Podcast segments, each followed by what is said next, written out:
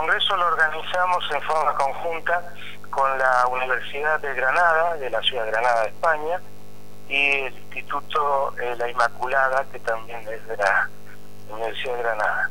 Y bueno, y además participan gente con muchos antecedentes también de, la Argentina.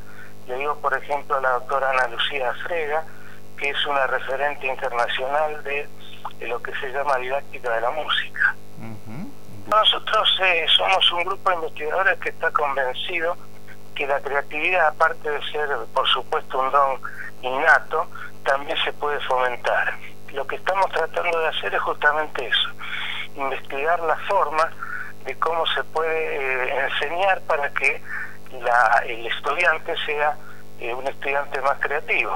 Eso, digamos, eh, con las últimas investigaciones, acá tenemos al doctor Manes, al doctor Barchas de Argentina, que han son neurobiólogos, que han demostrado que, digamos, las neuronas se pueden modificar de tal manera que su accionar puede ayudar a las personas a ser más creativas.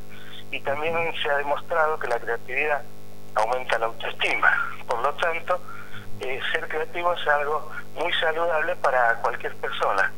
Está abierto a todo el público porque, bueno, tenemos secciones de arte, ¿no es cierto?, de artes visuales, este, arte de forja, que también vamos a exponer algunos trabajos que han traído la gente de España, eh, como dije antes, de lo que son la música, creatividad musical, y está dirigido principalmente a docentes de todos los niveles, pero también a personas que estén interesadas en saber esto de la creatividad.